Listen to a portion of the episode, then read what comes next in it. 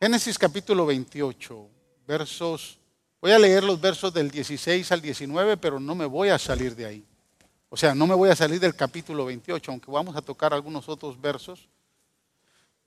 Hay dos mensajes que eh, el Señor me ha dado. El primero es eh, Betel. Betel, ese lugar.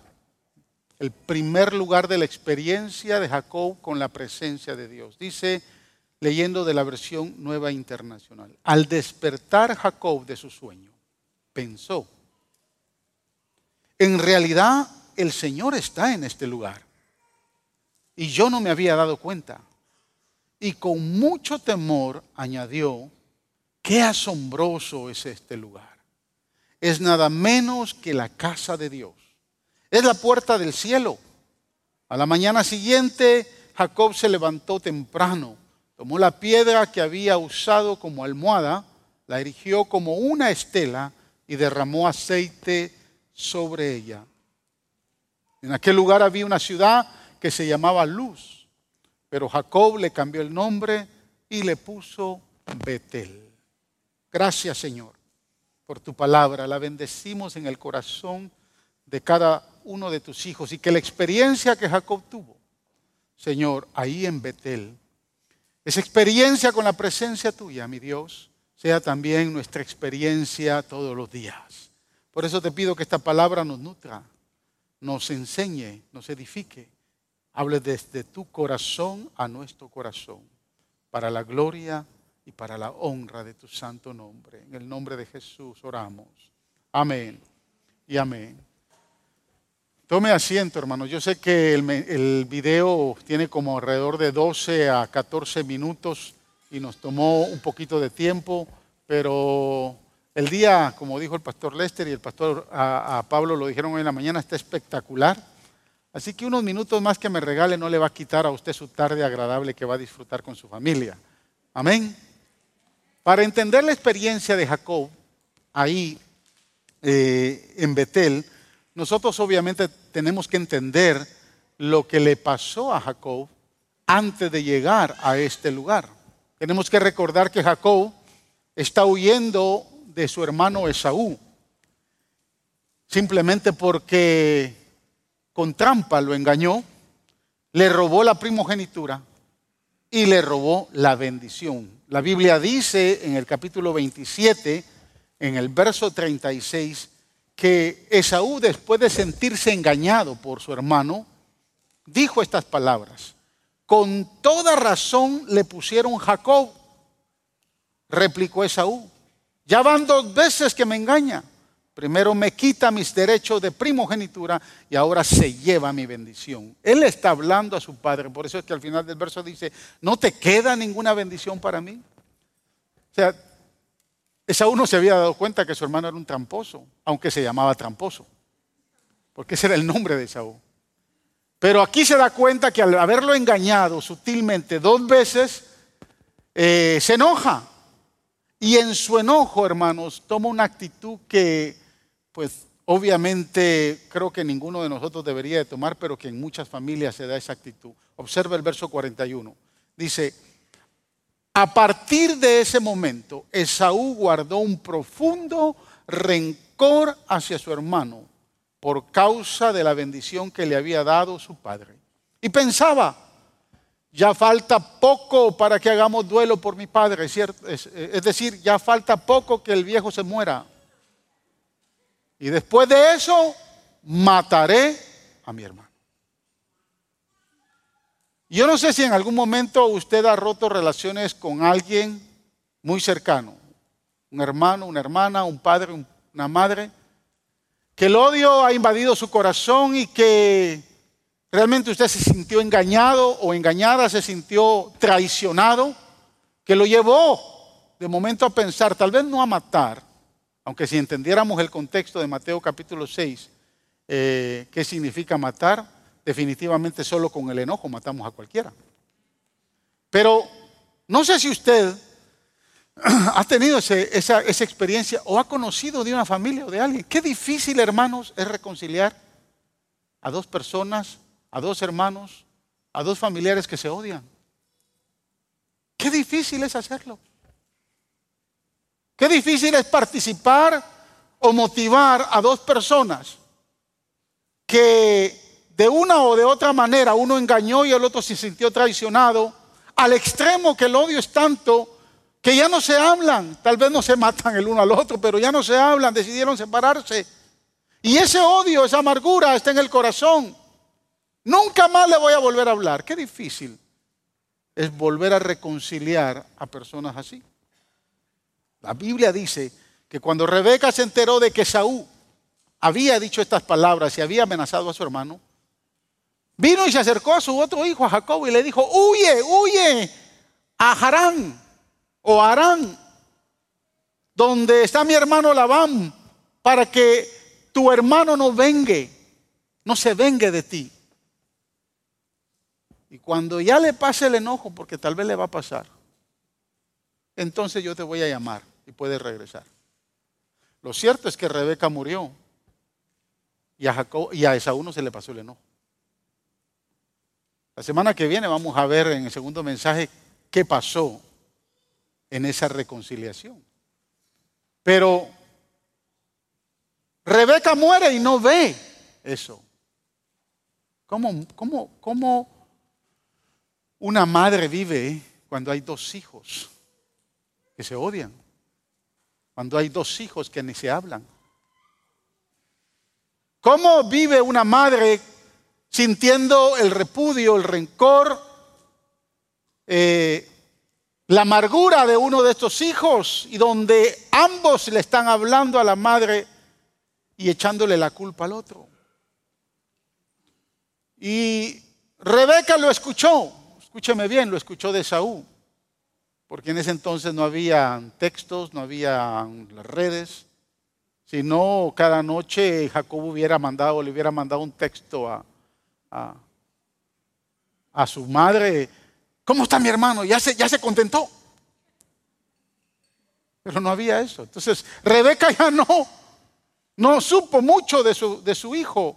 Pero Esaú, es más, la Biblia dice que Esaú, después de eso, como se dio cuenta de que tanto su papá y su mamá odiaban, o no, o, no odiaban, pero no querían a las mujeres cananeas, entonces dice que él a propósito se fue a buscar a su tío eh,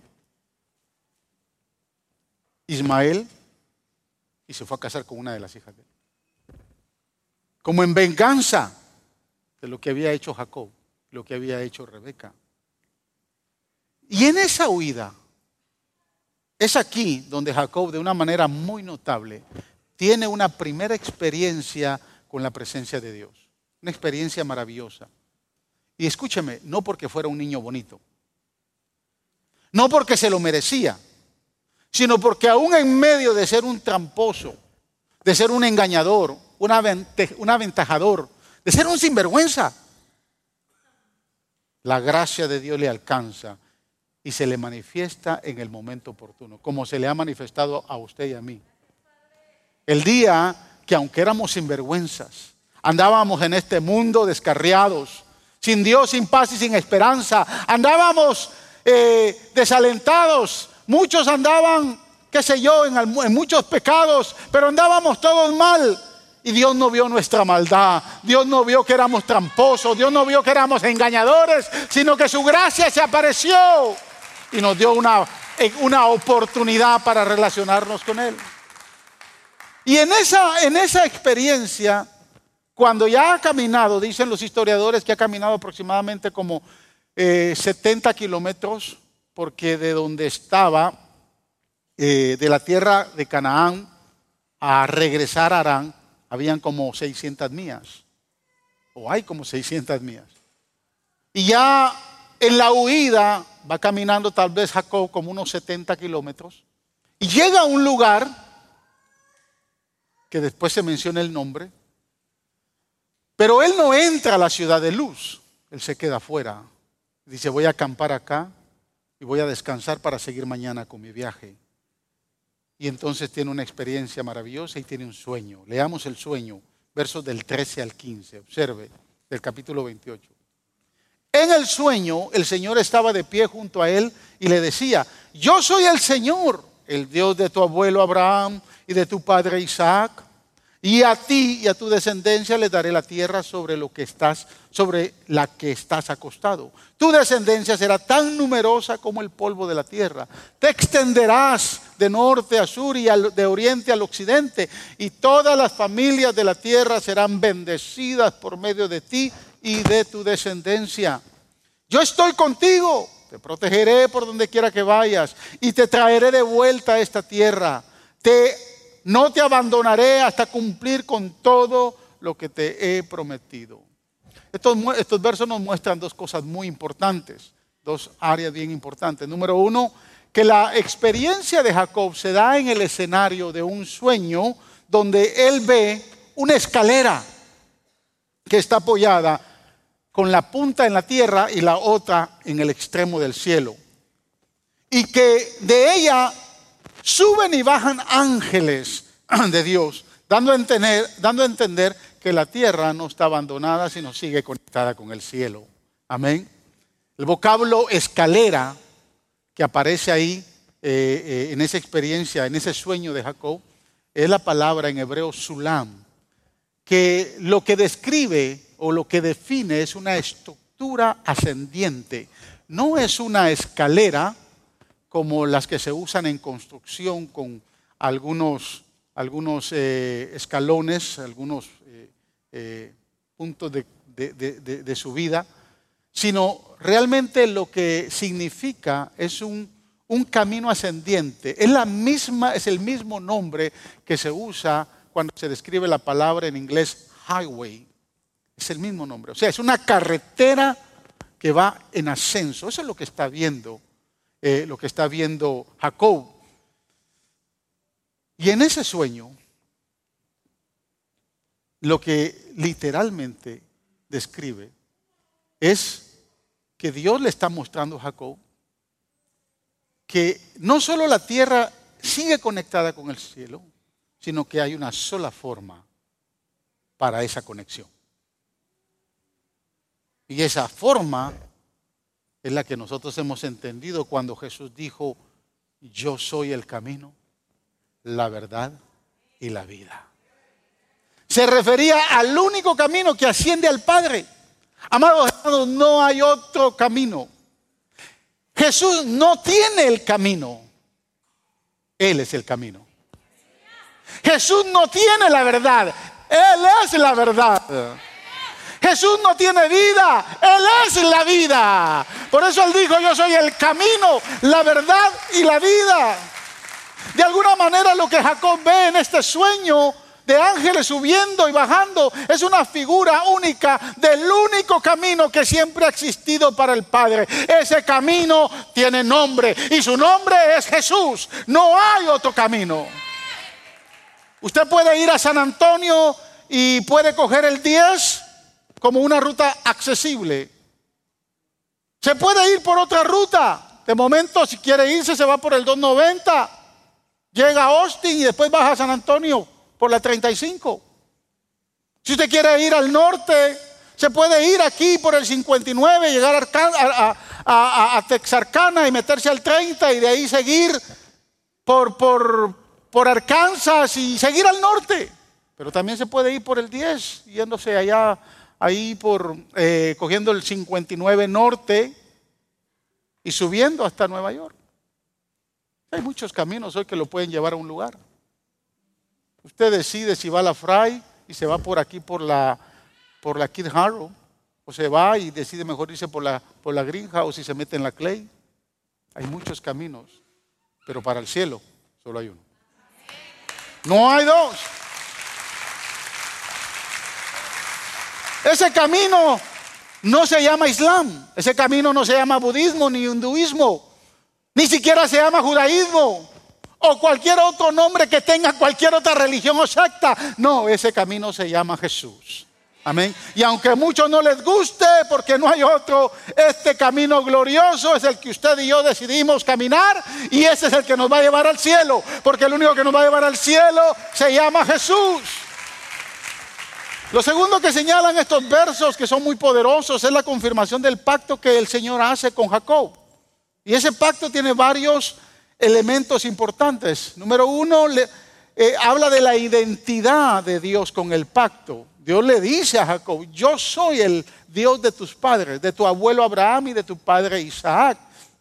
Eso le da identidad. Lo que Jacob está entendiendo es que aunque él está huyendo, tiene la bendición que el Dios de los patriarcas se le ha acercado.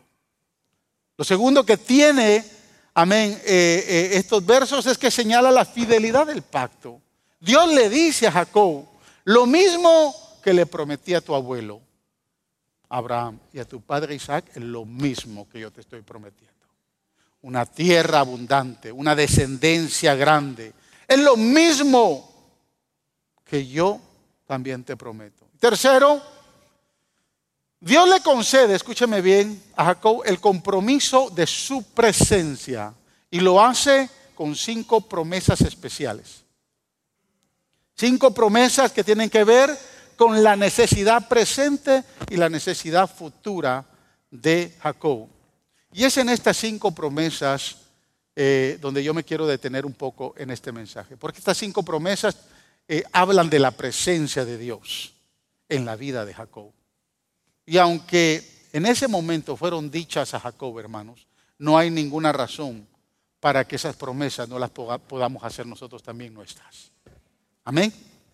Con toda confianza podemos creer que la presencia del Señor cumplió en Jacob estas promesas y así también las cumplirá con usted. Amén. Primera promesa. Dios le dice a Jacob, yo estoy contigo.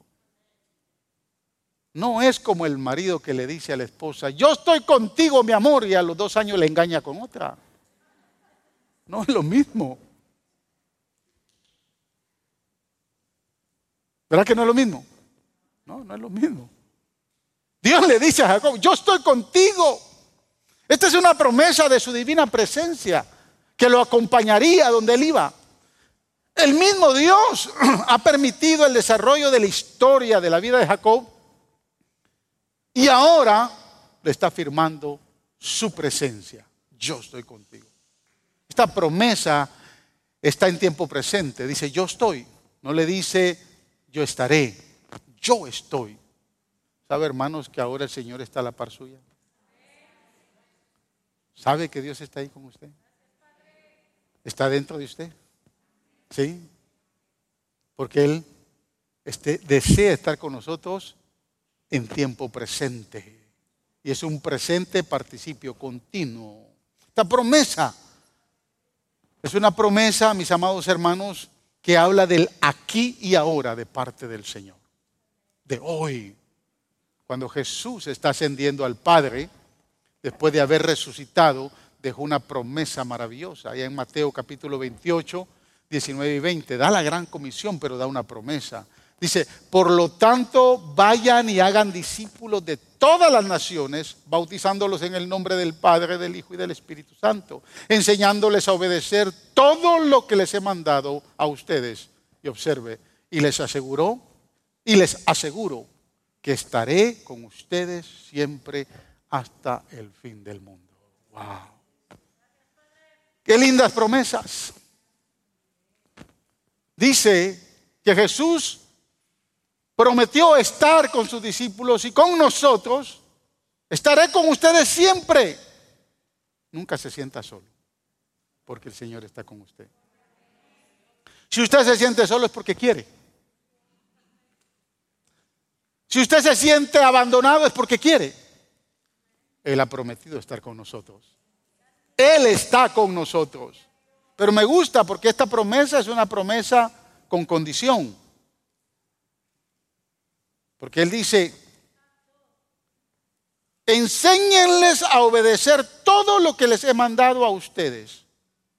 Enséñenle a obedecer todo lo que les he mandado a ustedes. Y les aseguro, ese les aseguro lo que implica es la condición de haber obedecido lo que se ha aprendido. Enséñenles todo lo que yo les he dicho, si ellos lo obedecen, y ustedes también, les aseguro que yo voy a estar con ustedes. ¿Se da cuenta? Las cosas cambian ahora. Porque la seguridad de que Dios esté con nosotros es que nosotros obedezcamos a todo lo que Él nos ha enseñado. ¿Está de acuerdo? Sí. Amárrese bien el pantalón porque ahorita vienen cosas interesantes. La segunda promesa.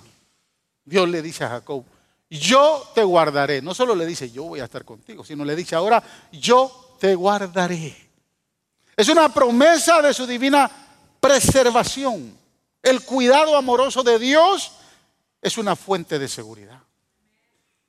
¿Cuántos han visto el cuidado de Dios? ¿Sí? Esta promesa habla de la inmanencia del Señor, es decir, Él está presente sustentando toda la creación, pero también habla de su trascendencia, que habla de que Él guía a su creación con todos sus propósitos. El apóstol Pablo cuando habla de la inmanencia y la trascendencia de Dios, nos establece allá una linda enseñanza en Colosenses capítulo 1, versos del 15 al 17, y lo voy a leer de la versión Reina Valera porque me gustó mucho. Dice, hablando de Jesús. Él es la imagen del Dios invisible, el primogénito de toda creación, porque en Él fueron creadas todas las cosas, las que hay en los cielos y las que hay en la tierra, visibles e invisibles, sean tonos, sean dominios, sean principados, sean potestades. Todo fue creado por medio de Él y para Él. Y escucha el verso 17. Y Él es antes de todas las cosas y todas las cosas en Él subsisten. Aleluya todo subsiste, todo se sostiene, aleluya, por medio de Él, por el poder de su palabra, porque Él las creó para Él y por medio de Él. Y si en Él subsisten todas las cosas, amados hermanos, ¿cómo es posible que Él no pueda guardarle y cuidarle a usted? ¿Cómo es posible que Él no pueda guiarlo y cuidarlo? ¿Cómo usted puede dudar de la protección de Dios? Mire esta poderosa oración, Jesús la hizo ahí en Juan capítulo 17 cuando está orando por sus discípulos y está orando por todos. Es la oración ejemplar de Jesús. En los versos 14 y 15, mire la preocupación del corazón de alguien que guarda y cuida a sus hijos. Hablándole al Padre, orándole al Padre, dice, yo les he entregado tu palabra y el mundo los ha odiado porque no son del mundo, como tampoco yo soy del mundo. Y observa el verso 15, no te pido que los quites del mundo, sino que los protejas del maligno. Ya el Señor, antes de morir, oraba al Padre para que nos protegiera. ¿Cuántos han sentido la protección del Señor? ¿Sí? Mire, le voy a contar un testimonio chistoso. Hace muchos años, yo tengo 57 años, hace como 41 años atrás. Yo era un teenager de 16 años. Y yo le he dicho a usted que mi esposa ha sido la única novia y la única esposa, y eso es cierto. Pero antes de ella, a mí me gustaba una muchacha. Tápate los oídos, mi amor.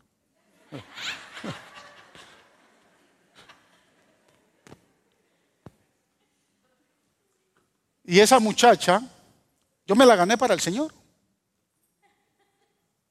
Pero a mí me gustaba. El problema es que yo no le gustaba a ella. Entonces ahí las cosas, las cosas cambiaban.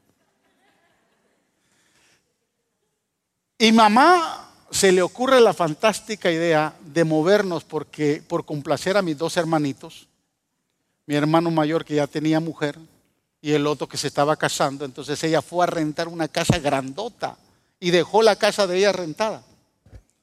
Y el fregado fui yo. Porque al movernos, yo me movía de la iglesia. O sea, yo estaba muy lejos. Entonces yo no me quise mover de la iglesia y quise seguir yendo. Pero la ciudad capital de Guatemala es muy peligrosa, siempre ha sido peligrosa. Y ya después de las 10 de la noche ya no hay buses. En aquel entonces lo que existía antes se, llamaban los famosos ruleteros. Los ruleteros eran carritos que trabajaban de noche llevando a la gente. Entonces los cultos de jóvenes yo no me los perdía, pero salíamos casi hasta las diez y media, ya no habían. Y yo por estar enamorado de esta muchacha, no, no, no creo que estaba enamorado, pero me gustaba. ya lo dije, ¿no? Mi amor, tú has sido la única. no, me gustaba la. Me gustaba la patoja. Y yo la acompañaba a su casa y nos quedábamos platicando. Pero el problema era cómo yo, yo, me iba a mi casa. Entonces cogía un ruletero, tomaba un ruletero. Aquellos que son de Guatemala y conocen la capital, me dejaba en el trébol y de ahí tenía que caminar yo como una mía y media hasta la casa donde yo, mi mamá había rentado. Por todo el Boulevard Liberación, llegar hasta donde está el, zoológico La Aurora hoy y donde mi mamá trabajaba en esa área. Por eso es que ya consiguió una casa en esa área. Y había que caminar a pie. Una noche estaba lloviendo, lloviznando. Para aquellos que eh, no saben, yo ya para esa edad mis 16 años, era cinta negra, tenía un dojo, tenía una escuela, venía entrenando desde los 5 años, entonces yo me sabía defender. Y más con una escoba, con una, con una sombrilla en la mano. Y yo voy cantando coritos, hermanos. La sombría, voy cantando coritos, alegre, ¿verdad? Y de repente, por el puente de Pamplona, sale, veo que sale un tipo. Y entonces yo cierro la sombrilla. Y yo dije, con uno no hay problema.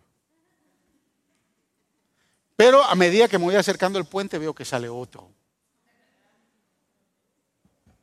Yo dije, no, con dos no hay problema. Y sigo caminando. Y a medida que me voy acercando veo entonces que ya tengo dos atrás. Ya con cuatro hay problema. Aquí no hay karate que valga, Cierro la sombría y se me había olvidado orar. Y empiezo a orar y le digo, Señor, sálvame de estos asaltantes. Hermanos, en minuto, en, menos de un minuto, aparece una, una patrulla de la policía de la par. Yo soy prieto, hermano, no sé qué cara me vieron y me dije el policía, ¿qué te pasa, muchacho? Y le digo, es que esos hombres me quieren asaltar. Me dijo, métete al carro y me fueron a dejar hasta la puerta de mi casa. Imagínense si Dios no protege. Dios protege, hermanos, en cualquier momento, en cualquier circunstancia. Cuando usted cree que el que le ha dicho, yo te voy a guardar, lo va a guardar. Amén. Él lo va a guardar. La presencia de Dios da protección. Tercera promesa. Dios le dice a Jacob, yo te haré volver. Es una eh, una promesa de restauración. Recuérdese que él salió huyendo y de momento no tan fácilmente él puede regresar, porque allá se va a topar con su hermanito que ha definido que detrás de la muerte del papá lo va a matar. Ya para estas alturas, cuando Jacob decide regresar, ya obviamente eh, Isaac ha muerto. Entonces Dios le está diciendo, no te preocupes. Van a haber cambios en la vida de Saúl en el tiempo que estés fuera. Pero también necesito hacer cambios en tu vida para volverte a reconciliar con tu hermano. Es una promesa, promesa de restauración. Habla de los cambios que Dios tenía que hacer en la vida de Saúl, quitarle el rencor, la ira, el enojo, quitarle lo que él sentía por su hermano y al otro quitarle el miedo y la desvergüenza de haber traicionado, de haberle robado a su hermano y de haberle faltado a su hermano. O sea, en ambos tenía que haber cambios. Uno tenía que arrepentirse del odio y el otro se tenía que arrepentir de la maldad que le había hecho a su hermano. Y Dios le dice, no te preocupes, yo te voy a hacer volver. Yo te voy a restaurar. Yo voy a regresarte a tu tierra. Mire, todos nos podemos identificar con esto. especialmente los extranjeros que venimos a este país en algún momento dado. Aquí hay muchos.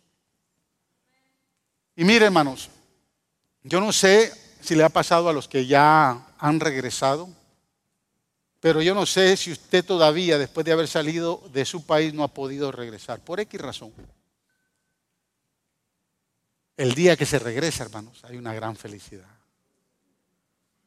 Hay un, hay un nerviosismo.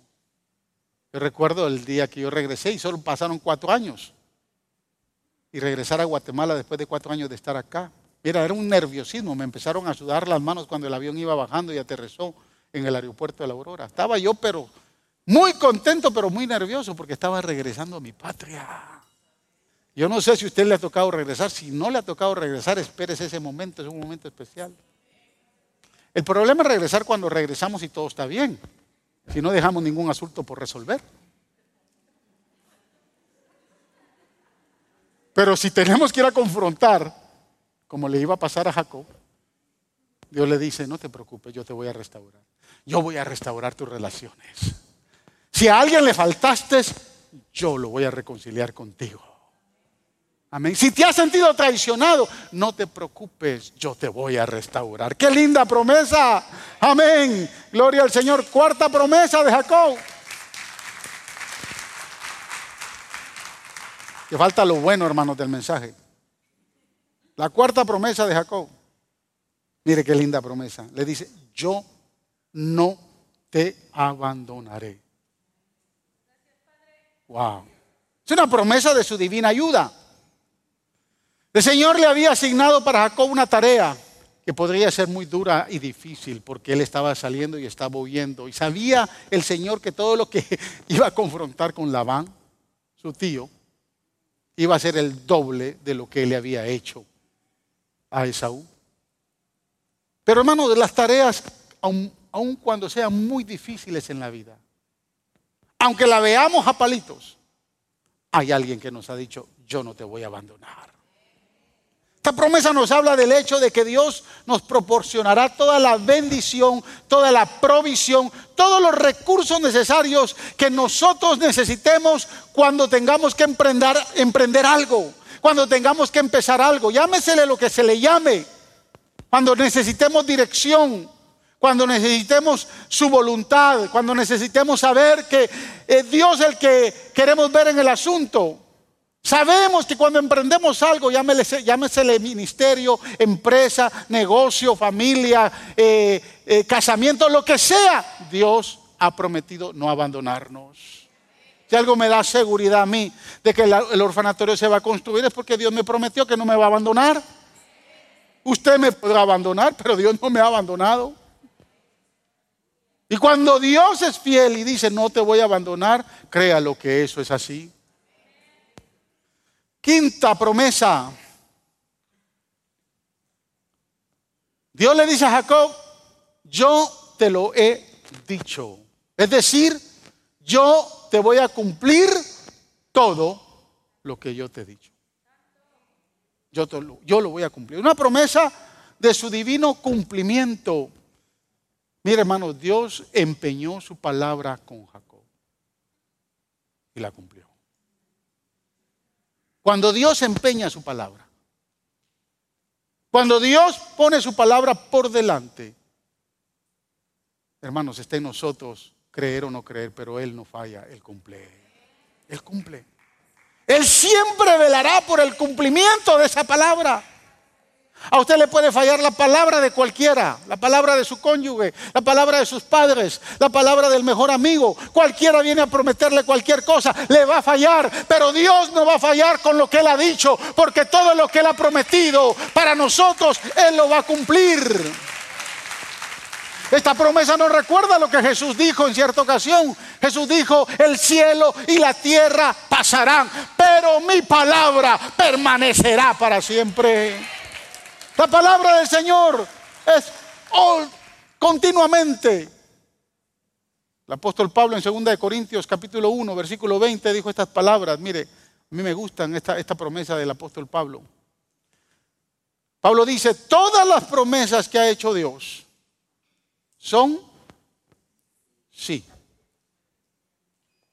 en Cristo. O sea que todas las promesas que Dios ha hecho, la garantía es que lo ha hecho en Cristo. ¿Qué le ha prometido Dios?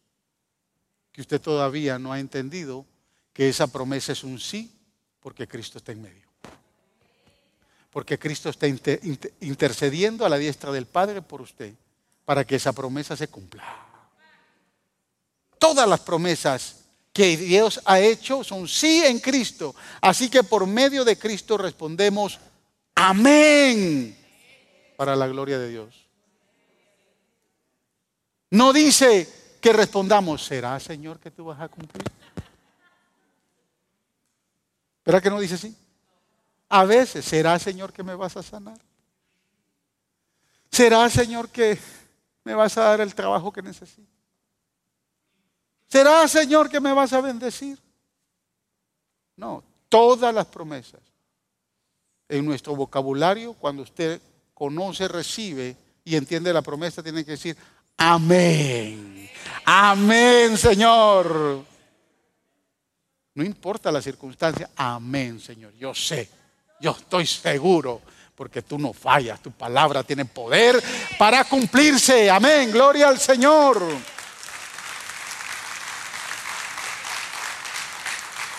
Cinco promesas. Y escúcheme, hermanos, quiero preguntar, ¿serán suficientes estas promesas para los años venideros en su vida? ¿Serán suficientes esas promesas para lo que viene más adelante en su vida? Amén. ¿Será suficiente para todo lo que deseamos o deseemos emprender en la vida? Que usted cuando ahora decida emprender algo o decida animarse a hacer algo, usted sabe que cuenta con cinco promesas. Son suficientes.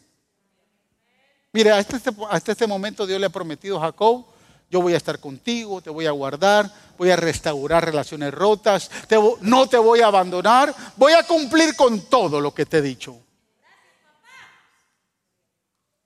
¿A cuántos el Señor les les ha prometido lo mismo? ¿Cuántos de los que están acá creen que Dios también les prometió lo mismo? ¿Y cuántos le creen a esas promesas del Señor? ¿Sí? ¿Le cree? Amén. Porque esa es la primera parte del mensaje. Ahorita viene la segunda parte. Porque una cosa es que Dios prometa y otra cosa es cómo reaccionamos a lo que Dios promete. ¿Sí? Como usted con sus hijos. Si te portas bien, mira, al final de año, sacame solo notas buenas. Al final de año ya sabes lo que, te voy a comprar lo que querés. Y algunos manipulamos a los hijos así, pero bueno, a veces funciona. Pero usted como padre sabe cómo va a tratar a sus hijos. Tal vez la hija papi, mira, me gusta ese muchacho. No, no, no. Y usted sabe que le gusta. Y si le gusta, bueno, mira, si te gradúas de la universidad,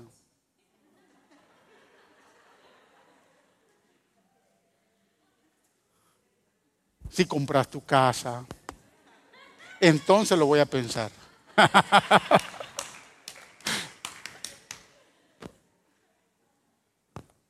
¿Cómo reacciona Jacob? Primero, Jacob reconoce la presencia de Dios y expresa temor por estar delante del Dios Santo en un lugar especial. Versos 16 y 17, ahí del capítulo 28.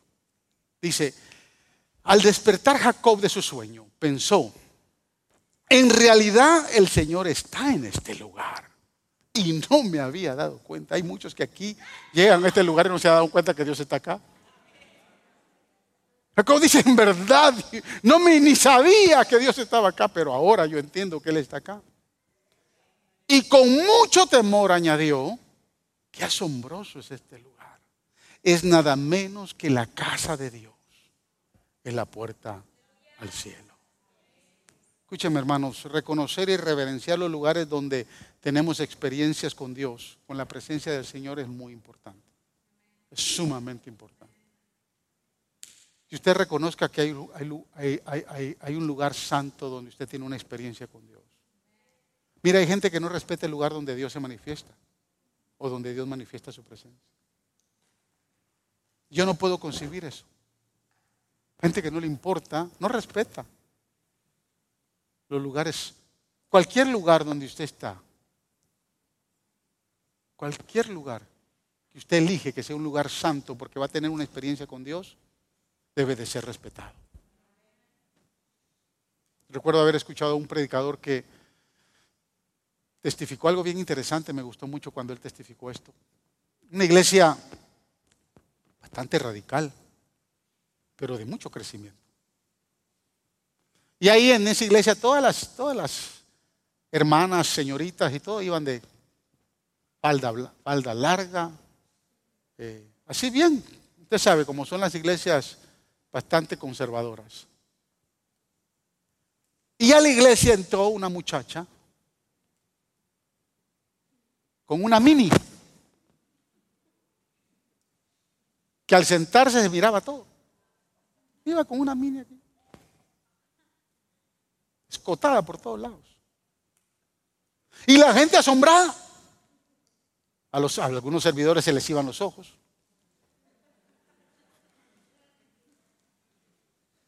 Y el pastor cuando la vio y se sentó, desde el púlpito escribió un papelito.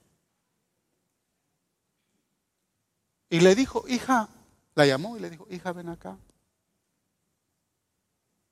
¿Me permites orar por ti? Y ella dijo, sí, pastor. Le puso la mano y le dijo, Señor, bendícela. Y le entregó la notita. Nadie sabía que había en esa nota.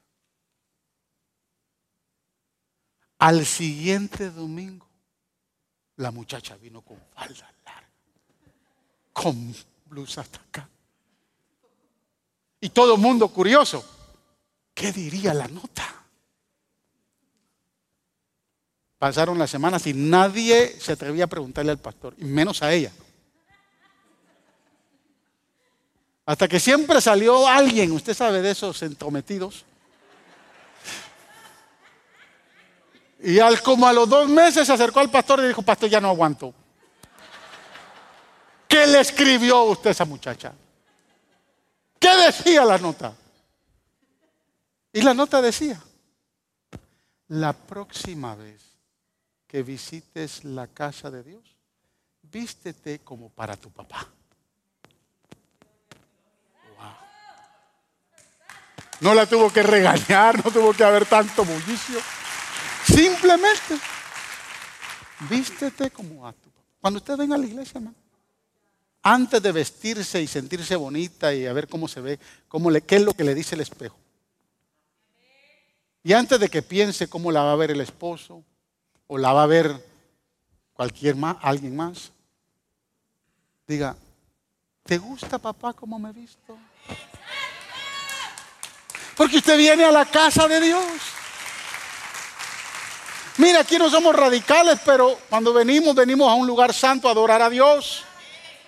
Por eso es que somos medio tradicionalistas, que cuando leemos la palabra le pedimos que se pongan de pie porque la palabra merece respeto. Porque por eso es que pedimos que haga un poco de silencio cuando Dios va a hablar, excepto los amenes cuando Dios le está hablando.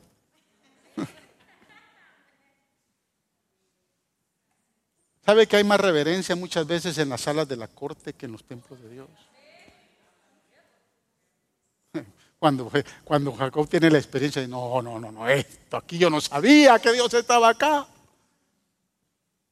A la verdad que esto es una puerta al cielo. Lo segundo es que él no se queda con los, no se queda callado. Él adora a Dios. Jacob rinde culto edificando un altar con la piedra que ha usado como almohada. Y consagra el lugar, derramándole. A dice que levanta esa, de esa piedra, hace una estela. Y levanta y la unge con aceite. Génesis 28, 18 dice, a la mañana siguiente Jacob se levantó temprano, tomó la piedra que había usado como almohada, la erigió como una estela y derramó aceite sobre ella. Hermanos, si no tenemos la capacidad de adorar a Dios por todas las promesas que Él ha cumplido en nosotros, entonces somos malagradecidos. Si algo tenemos que hacer nosotros después de que Él nos ha dado tanta promesa y las ha cumplido, lo mínimo que podemos hacer es adorarle. Levantar un altar de adoración donde sea, en su casa, aquí en la iglesia, donde sea, pero adore a aquel que le ha prometido guardarlo, no abandonarlo, estar con usted, bendecirlo, restaurar. Lo menos que podemos hacer es adorarle. Y tercero, bueno, la tercera cosa porque hay una cuarta. Jacob nombra a aquel lugar Betel. Verso 19 dice, en aquel lugar había una ciudad que se llamaba Luz. La palabra luz aquí significa separación. La palabra luz significa separación en hebreo. Por eso es que cuando dice la Biblia que en el, principio el Espíritu, el Espíritu de Dios se movía entre las tinieblas, entre el desorden y el caos que había antes de la creación, el Señor dijo, hágase la luz. Y la luz fue hecha. Separó las tinieblas. Eso es lo que significa la palabra luz. Esa ciudad se llamaba Luz.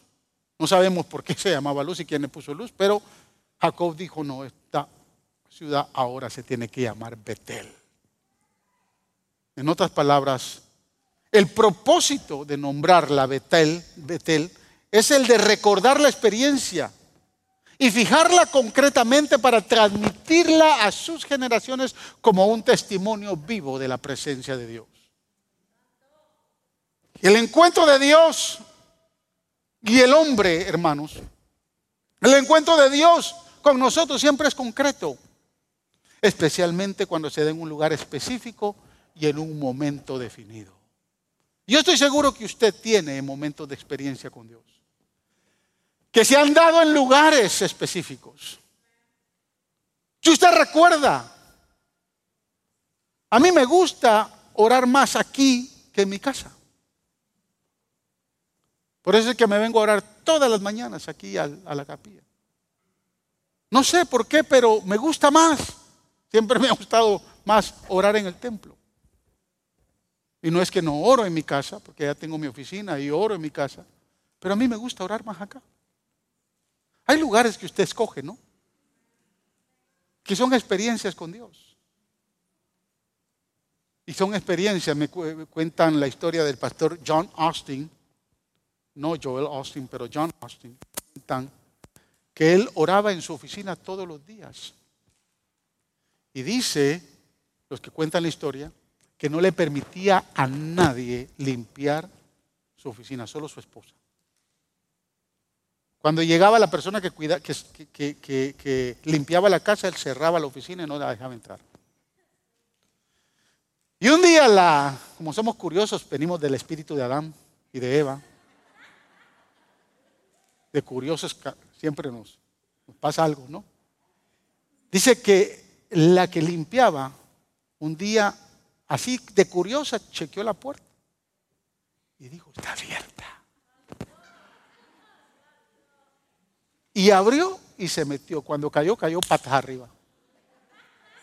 Había tanta presencia de Dios en esa oficina que ella no pudo aguantar la presencia de Dios ahí. Son lugares especiales. Jacob vio aquel lugar y dijo, no, ahora se va a llamar Betel. De hecho, cuando él regresa, y lo vamos a ver la semana que viene, cuando él regresa, él regresa ahí. Porque era una experiencia. Y cuando usted va a Israel, hay una estela que se llama Betel, aparte de la ciudad que se cree y se dice que ahí fue donde Jacob tuvo la experiencia. Los israelitas por años vieron ese lugar como algo muy especial. Por último, Jacob le promete en gratitud a todas esas promesas. En gratitud le promete y confiando en Dios algo que a muchos les cuesta hacer y les cuesta valorar versos del 20 al 22. Luego Jacob hizo esta promesa.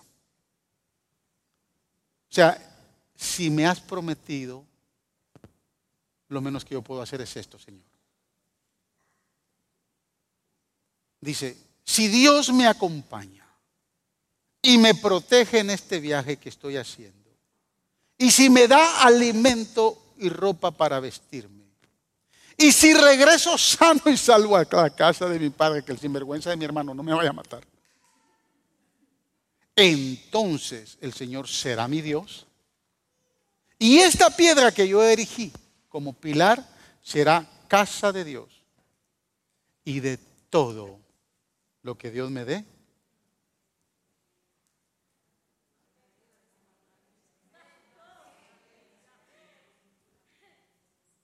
le daré la décima parte. Dos cosas me impresionan de Jacob. Jacob dice, si Dios en verdad está conmigo y me protege, si no anda con ese cuentito ahorita de lo que todo lo que me prometió. Si realmente yo veo que Él está conmigo y me protege y me provee todo lo que necesito y regreso sano y mi hermano no se venga de mí, Él será mi Dios. ¿Cuándo tomó esa elección, hermano? ¿La tomó antes de la promesa o después de las promesas? ¿Cuándo la tomó? Usted, no Jacob. ¿Cuándo usted la tomó? ¿Cuándo usted dijo, Él va a ser mi Dios? ¿Cuándo usted le entregó su corazón y dijo, Él es mi Salvador? ¿Lo hizo antes que le prometiera o después? ¿Cree, mi amado hermano, que Dios iba a cumplir todas sus promesas con Jacob? ¿Cree? ¿Sí? Entonces Jacob dice, esta piedra que yo levanto como altar de adoración, hoy dará testimonio que le voy a dar al Señor la décima parte de todo lo que Él me dé. De todo. Mis amados hermanos, muchas veces estamos tan interesados solo en lo que Dios ofrece en solo lo que Dios promete y no en lo que nosotros podemos darle. Y no en lo que nosotros tenemos que sacrificar.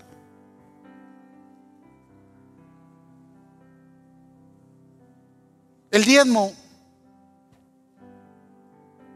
quiero, quiero que me escuche, el diezmo no es cuestión de dinero.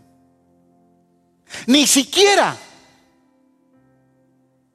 es cuestión de que si estaba en la ley y no en el Nuevo Testamento.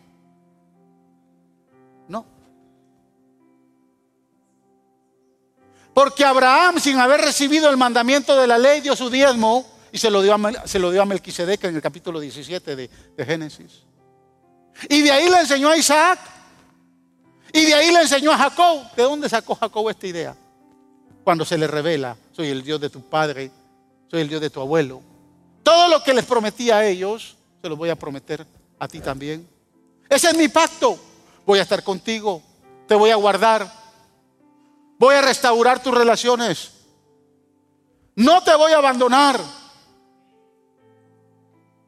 Y todo lo que te he dicho lo voy a cumplir. Él dijo, no, si Él hace eso, Él va a ser mi Dios.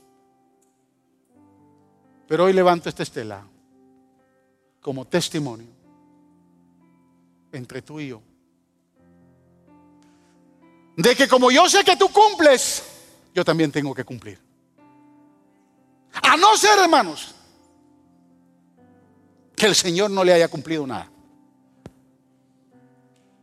A no ser que Dios no tenga la capacidad en su vida para cumplir estas promesas. Usted tiene todo el derecho para no diezmar.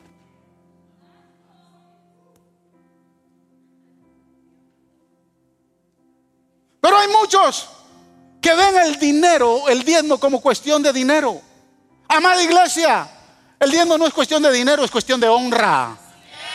Honramos a Dios con nuestras finanzas por lo que Él ha hecho. Mire, antes de que fuera, antes de que fuera ley, ¿sabe por qué Dios tiene que establecer el diezmo en la ley? Porque cuando Abraham tiene la experiencia y se le enseña a esta gente, después el pueblo de Israel se corrompe. Y tanta es la corrupción con el diezmo que muchos la dejaron de hacer. Por eso el último profeta en el Antiguo Testamento habla de algo poderoso. Y vaya conmigo allá al libro de Malaquías, porque hoy va a aprender algo.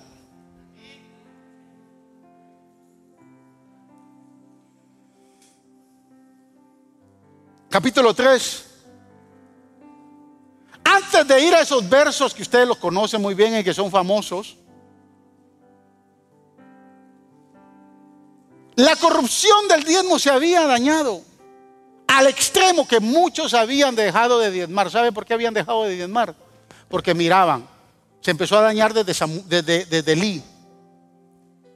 Los hijos de Elí fueron unos sinvergüenzas y se robaban el dinero del diezmo. Allá en el primer libro de Samuel, capítulo 7 y 8. Y después aún los hijos de Samuel no fueron dignos con el diezmo. Porque eran los sacerdotes los que administraban el diezmo. Entonces fue tanta la corrupción que el Señor en el capítulo 3, en el verso 1, empieza a decirles algo bien poderoso. Empieza a hablarles del Mesías que usted y yo hoy hemos recibido como Salvador. Dice, el Señor Todopoderoso responde, yo estoy por enviar a mi mensajero para preparar el camino delante de mí. De pronto vendrá a su templo el Señor a quien ustedes buscan. Vendrá el mensajero del pacto en quien ustedes se complacen. Pero ¿quién podrá soportar el día de su venida? Por eso es que los fariseos, los líderes del pueblo de Israel, chocaron con Jesús.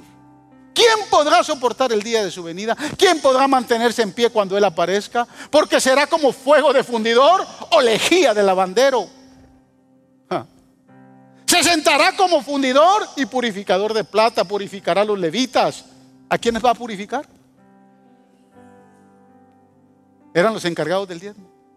Y lo refinará como se refina el oro y la plata entonces traerá el Señor ofrendas conforme a la justicia y a las ofrendas de Judá y Jerusalén serán aceptables al Señor, como en tiempos antiguos, como en años pasados. De modo que me acercaré a ustedes para juicio Estaré presto a testificar contra los hechiceros, los adúlteros y los, los, perjuros, contra los que explotan a sus asalariados, contra los que oprimen a las viudas y a los huérfanos y niegan el derecho del extranjero sin mostrarme ningún temor, dice el Señor Todopoderoso. Este es el contexto que aparece allá antes de llegar al versículo 10. Y él afirma en el verso 6, yo el Señor no cambio por ustedes, descendientes de Jacob. No han sido exterminados. Desde la época de sus antepasados se han apartado de mis preceptos y no los han guardado. Y el Señor trae entonces una exhortación, vuélvanse a mí y yo me volveré a ustedes, dice el Señor Todopoderoso. Pero ustedes replican, ustedes dicen, ¿en qué sentido tenemos que volvernos? Verso 8. ¿Acaso el hombre, acaso roba el hombre a Dios? Ustedes me están robando. Se acabaron los amenes. Y todavía preguntan, ¿en qué te estamos robando? En los diezmos y las ofrendas. Ustedes, la nación entera, están bajo maldición. No lo dije yo, lo dice el Señor. Pues es a mí a quien me están robando. Si usted, hermano, Mire, eh, el, sábado pasado, no ayer, el sábado pasado, que tuvimos la conferencia de matrimonios allá en North Houston, el pastor Gamboa que dio la conferencia, habló, él tiene dos hijos y habló de cuando se le casó la hija y lo estricto que fue con el pretendiente. Lo primero que le pidió era que si, ya, si no tenía deudas, el muchacho debía dinero, le dijo, si quieres casarte con mi hija, tienes que pagar todas tus deudas, porque mi hija no va a pagar las deudas tuyas. Y sabe, hermanos, por qué yo le doy gracias a Dios? ¿Por qué no tuve hijas? Porque desde hace mucho tiempo, como el Señor me conoce, si yo hubiera tenido una hija al sinvergüenza que se le hubiera acercado, Lo primero que yo hubiera chequeado era con contabilidad si estaba diezmando. Porque yo no le iba a entregar a mi hija a un ladrón. Jamás le, iba a entregar, le hubiera entregado a mi hija. Y ustedes que tienen padres, que tienen hijas, no le entreguen su hija a un ladrón. Si usted sabe que yo estoy robando, que yo soy un ladrón, ¿usted recibe mi prédica? ¿Recibe mi prédica? ¿Sabe cuál es el problema más grande que yo tengo como pastor? Es un problema personal. Es que todos los que tienen, todos los que quieren servir en este altar, llámese cantando, tocando, predicando, si no diezman, yo tengo problema de recibirles a ellos la prédica, el cántico o el don que están desarrollando acá. Yo tengo serios problemas con eso. Porque no se le puede recibir a alguien que le está robando a Dios.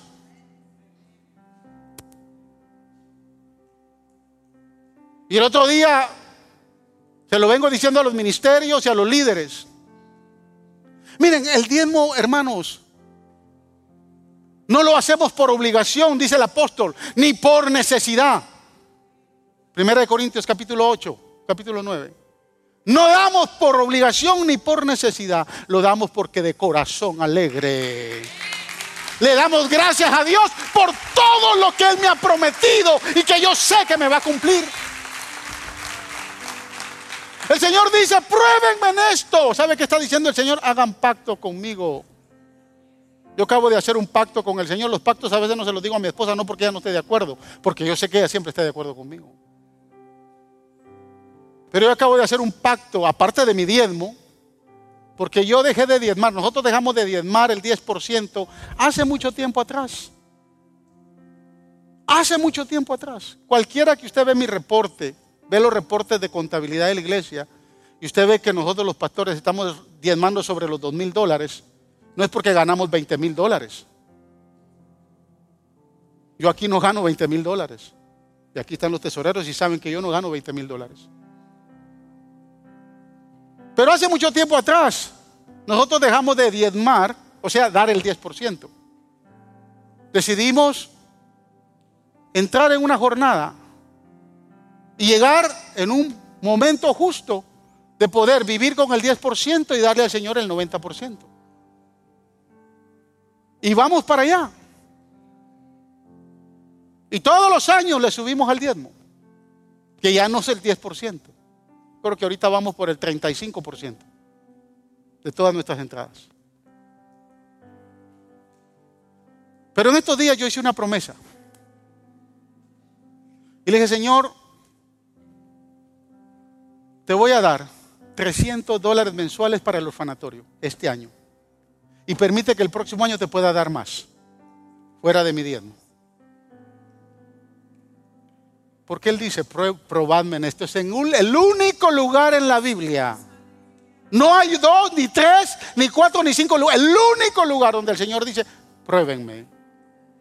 Pruébenme, dice el Señor.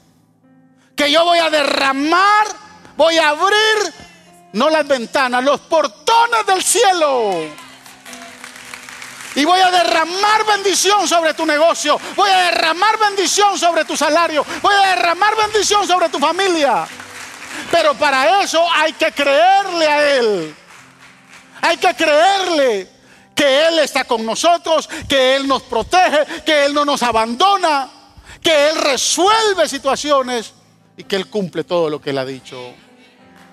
Probadme en esto, dice el Señor.